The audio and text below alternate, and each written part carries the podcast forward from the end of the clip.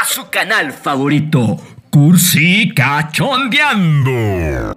Hola amiguitos, ¿cómo están? Espero que muy bien. El día de hoy tenemos un tema que siempre va a ser interesante. No, no se crean. No, no, sí es interesante, chinga, ¿por qué no? Oigan, pues, pero hoy les voy a platicar acerca de las curiosidades, pero del sexo. Bueno, digamos que son cosas del sexo, pero también tienen que ver con anatomía humana. Eh, y entonces el tema del día de hoy va a estar divertido porque seguimos con estas curiosidades que siempre se vuelven como interesantes. Aparte que las curiosidades también nos enseñan de muchas cosas que a lo mejor ignorábamos. Por eso este programa va a ser muy divertido. Así que quédense aquí que vamos a pasárnosla súper, súper bien. Y pues bueno, vamos a empezar con la curiosidad número uno. La curiosidad número uno es acerca de el digamos que es el promedio de la longitud del pene mexicano y se habla que está alrededor de 9, bueno, o 9.16 centímetros cuando está flácido, descansando, rico y en estado de erección es aproximadamente 13.12 centímetros. Ese es el promedio de longitud del pene mexicano. ¿Por qué es importante esto poderlo entender? Porque muchas veces tenemos estas como puñetas mentales en donde el pene grande y quién sabe qué, el promedio mexicano es de 13.12 y de hecho dentro de los países se puede decir que tenemos el promedio más alto, ¿eh? Así que por favor no se estén discutiendo ni nada, si, si andas entre los 13 y 14 centímetros, estás dentro del promedio. Aparte que otra curiosidad también muy importante que debemos entender acerca del tamaño. El tamaño no importa, chatos. Les voy a decir, bueno, importa pero no importa. Vamos a verlo por las dos eh, maneras o dos perspectivas que tenemos sobre eh, si el tamaño importa o no. El tamaño no importa porque eh, según la anatomía de la vagina de la mujer, eh, estamos hablando que tiene sensibilidad solamente apenas dentro de los primeros 7 centímetros. Después de los 7 centímetros ya no tiene la sensibilidad, eh, esta sensibilidad que realmente la hace llegar al orgasmo, ¿va? Eh, estoy hablando dentro de la vagina, ¿verdad? De las paredes vaginales. Obviamente todo lo que está fuera de, digamos, de, los labios vaginales, lo que son los labios superiores, inferiores, clítoris y demás, eh, pues también son tejidos que son demasiado sensibles y que si sabemos, o, si aprendemos a estimularlos, verdaderamente eh, el tamaño no quedaría, pues realmente el tamaño queda como irrelevante, ¿no? Acuérdense. Entonces, si decimos que dentro de la vagina los primeros 7 centímetros son los más sensibles, pues si tuvieras un pene alrededor de 10, 11 centímetros sería más que suficiente. Entonces, en ese sentido, el tamaño no importa. Muchas veces también podemos entender que si es demasiado grande el pene, también puede llegar a ser como un problema. Y, eso es identificable porque obviamente puedes llegar a lastimar o desgarrar eh, la vagina de la mujer. Entonces, mm, entonces por eso les digo, el tamaño realmente no es un parámetro que debemos de tomarlo, pero sí importa porque culturalmente hablando eh, se les ha dicho a las mujeres y las mujeres han entendido que el tamaño sí importa. Obviamente cuando llegan y ven a un pene pequeño, mentalmente se desilusionan. Y podemos decir que el 80% del orgasmo de una mujer es mental. Entonces, si ya jugamos desde la perspectiva mental y la mujer ya tiene esta información o este chip que el tamaño se importa y ya se topa con un pene chiquito, mentalmente se va a apagar. Y si es el 80% el orgasmo de una mujer, entonces ahí ya tenemos la partida perdida. Entonces, más que nada es una cuestión cultural y por eso no nos debemos estar preocupando ni mortificando.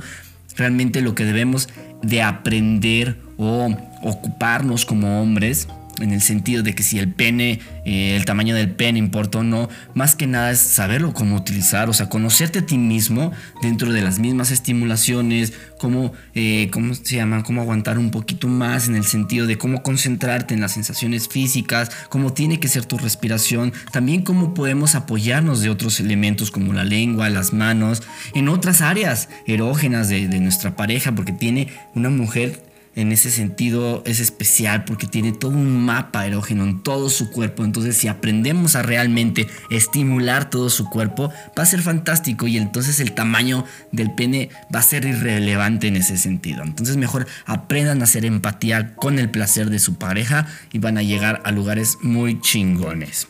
Y vamos a pasar a la siguiente curiosidad eh, que dice que los espermatozoides tardan solo 5 minutos entre que salen del pene y llegan a las trompas de falopio. Pero una vez ahí pueden tardar hasta 5 días en fecundar a un óvulo. ¡Wow! Sí, así es. Entonces, al amor dentro de del proceso del coito, de la relación sexual que estamos teniendo, de estar ahí cogiendo durísimo. es que me estaba escuchando demasiado formal y tenía que decir alguna una pendejada.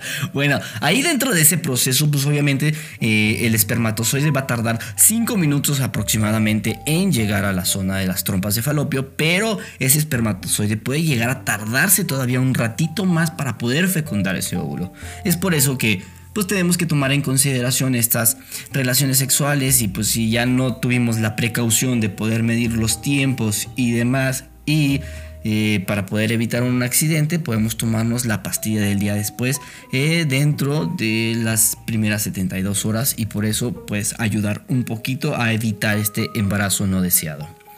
Otro punto, otra curiosidad es, en las mujeres hay tres etapas que deben completarse antes de poder llegar al orgasmo. Uno es el deseo sexual, ¿no? El líbido. Dos, la excitación. Y tres, la humedad o lubricación de los órganos genitales.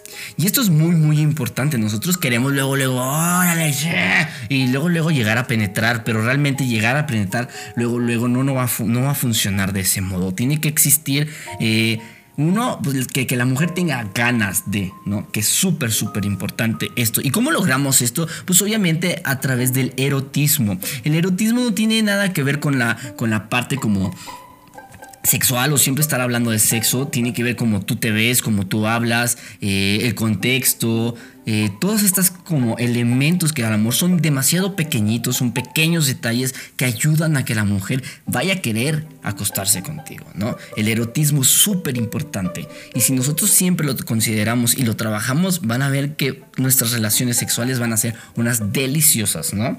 Otro punto, pues la excitación nos va a ayudar, obviamente va de la mano el erotismo eh, junto con la excitación, pero la excitación ya puede venir a través de un estímulo físico, ¿no? Tú, tú ya empiezas a, masajear, a besar, a chupar, a morder y demás para poder llegar a esta cumbre. Y esto de la mano viene con la lubricación o con la humedad de, pues, de, sus órganos genitales. Entonces es muy importante poder tener estos tres elementos bien hechos para poder para que la mujer pueda llegar a este orgasmo.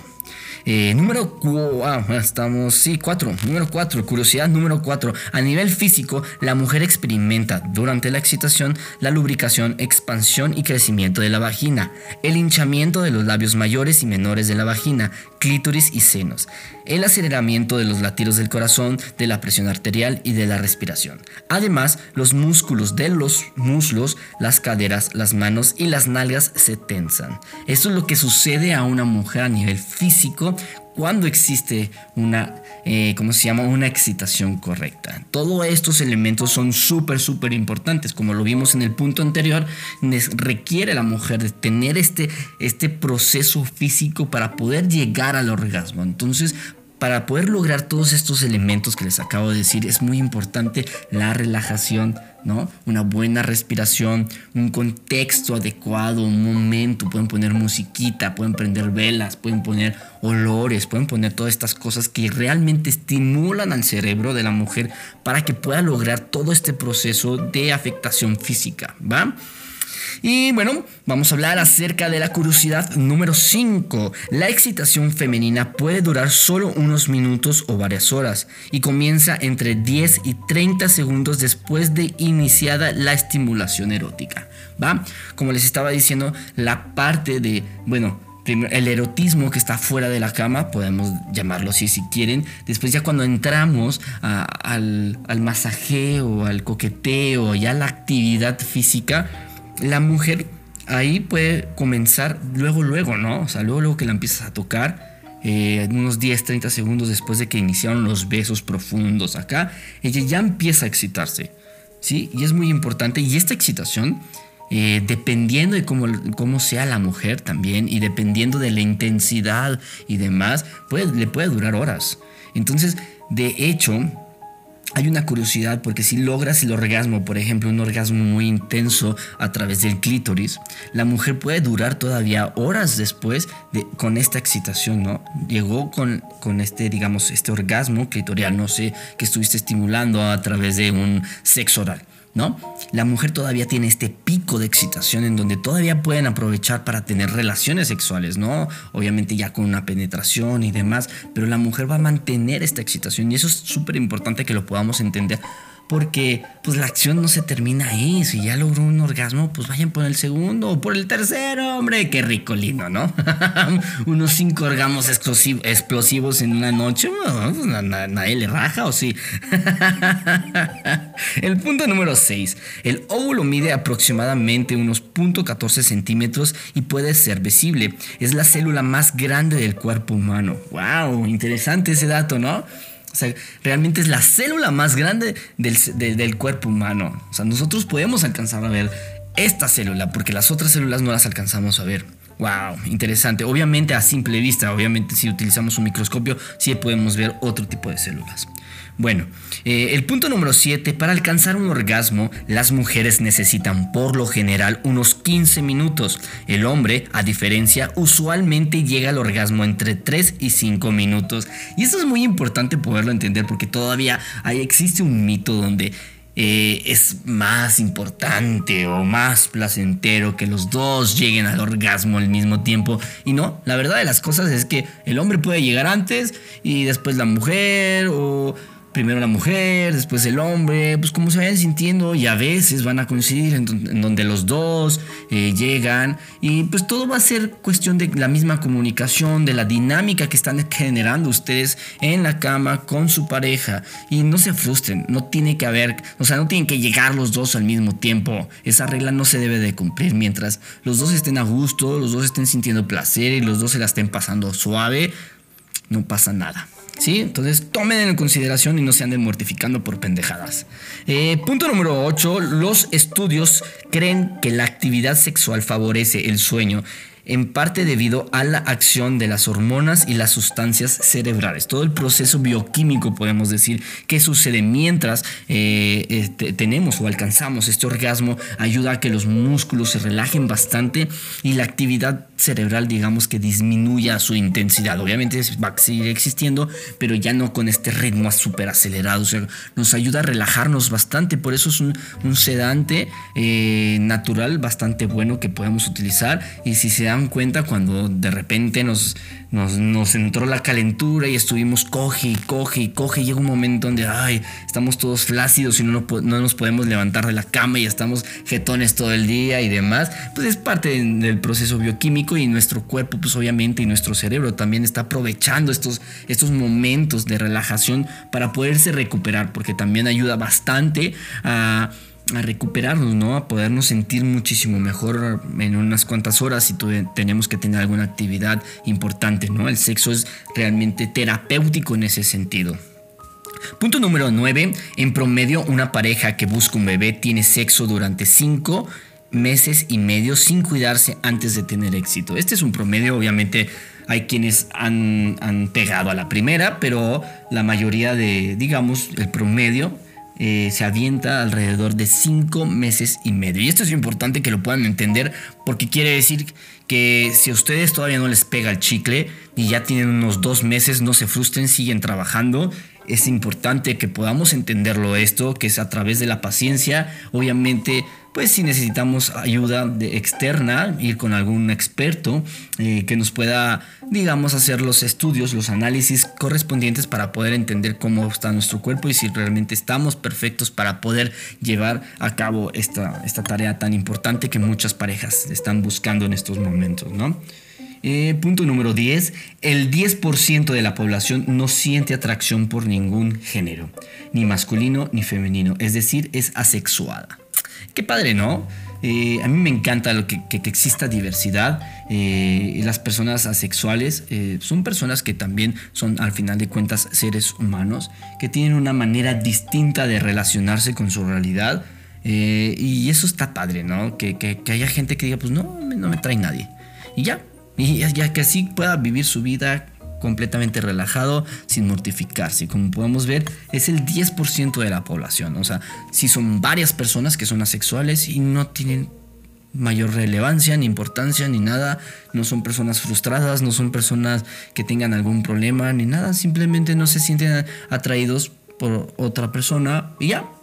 y pueden realmente seguir haciendo su vida como si nada, estando ellos solitos, sin necesidad de tener una relación sexual o una relación de pareja con alguien más. Entonces, pues bueno, respetemos esa diversidad que existe y disfrutamos de nuestra vida. La verdad de las cosas es que el sexo... Eh, nos puede ayudar en muchas dimensiones. Eh, como les dije hace ratito, pues puede servir como terapia. También, pues, digamos, una manera de comunicación no verbal con nuestra pareja, eh, en donde practicamos bastante, eh, digamos, estos símbolos que existen dentro de nuestra pareja y que a la larga eh, son un gran apoyo, ¿no? Tú te puedes dar cuenta cuando realmente una pareja está teniendo relaciones sexuales o una actividad sexual demasiado sana, porque ves cómo ellos o sus cuerpos empiezan a fluir eh, te das cuenta la comunicación que tienen entre, entre ellos, en donde a lo mejor una, una simple mueca, eh, viendo los ojos y demás, se pueden empezar a entender, ¿no? Refuerza bastante el sexo para todo esto, lo que es la intimidad. Eh, evidentemente, obviamente, digamos que la actividad sexual es parte de la intimidad, sin embargo, eh, tener relaciones sexuales eh, no es la única manera de poder entrar en intimidad con tu pareja, ¿no? Los momentos íntimos se pueden dar de diferentes modos, desde, no sé, acompañarla a ir al supermercado, hacer la, comida o la cena juntos. Eh, hay momentos íntimos muy importantes, hasta viendo la tele, ¿no? Juntos en silencio acostados, descansando. En, fin, hay muchas maneras de poder compartir esta intimidad con tu pareja. No solamente tiene que ser sexual. Y, también tenemos que entender eso, ¿no? O sea, no nada más tenemos que estar siempre arriba del guayabo. no, no, no es necesario. Sin embargo, claro que el sexo va a ayudar muchísimo para limar asperezas, para resolver algunos problemas. De hecho, a veces cuando estamos muy enojados y no nos podemos llegar como a entender y comunicar de manera eh, sana con nuestra pareja, a veces es recomendable tener ahí algo de sexo para calmarnos un poquito, limar estas eh, dificultades. Y a veces el sexo nos ayuda como a abrir un poquito más nuestra perspectiva y podemos llegar y obviamente ya con la tranquilidad de, para poder entablar una, una, comunicación un poco más efectiva y de ese modo poder resolver el conflicto por el que estamos pasando. Entonces, eh, el sexo es una herramienta demasiado útil. Obviamente uno pues, como parte de la procreación, o sea, para procrear, eh, pero nosotros somos seres humanos, seres sensibles, con procesos bioquímicos y terminaciones eh, nerviosas, obviamente con inteligencia, entonces, pues bueno, el sexo también es una opción para nosotros, ¿no? Y, de una manera sana lo podemos practicar, de una manera siempre con el consentimiento de nuestra pareja, para poder llegar juntos a un acuerdo de disfrute, ¿no? El sexo se puede disfrutar, debería de disfrutarse siempre, no es una cuestión de presión social, no es una cuestión de que sea bueno o sea malo. Yo no me estoy metiendo en esos temas, yo simplemente estoy diciendo el sexo es y si lo hacemos de una manera adecuada y responsable, nos vamos a divertir muchísimo con nuestra pareja y vamos a llegar muy lejos. Acuérdense siempre de cuidarse bastante. No estoy promoviendo, eh, ¿cómo se llama? Actividades sexuales poco responsables. cuídense muchísimo. Vayan con su médico. Eh, háganse los estudios necesarios eh, y todo para poder comprender su cuerpo, para poder comprender la situación actual en la que ustedes están pasando físicamente y, y disfruten, ¿no? De eso se trata la vida. Y pues bueno, amiguitos, espero que les haya gustado mucho el tema del día de hoy. Eh, si les agrada estos temas, Por favor, que no se les olvide compartir. ¿eh? ¿Eh? ¿Eh? Compartan, compartan, compartan. Estaría muy contento de que ustedes pudieran compartir mi información. Y pues bueno, este podcast es para eso, para que podamos disfrutar y aprender juntos. Espero que les haya gustado mucho el tema del día de hoy, aunque lo haya vuelto a repetir. y nos estamos escuchando el próximo domingo aquí en su canal favorito, porque obviamente tiene que ser su canal favorito, ¿me entendieron? Su canal favorito de Cursi, Cursi, Cursi, Cursi, Cursi, Cursi, Cursi, cachondeando. Nos escuchamos el próximo domingo, amiguitos. Nos vemos. Los quiero mucho. Bye.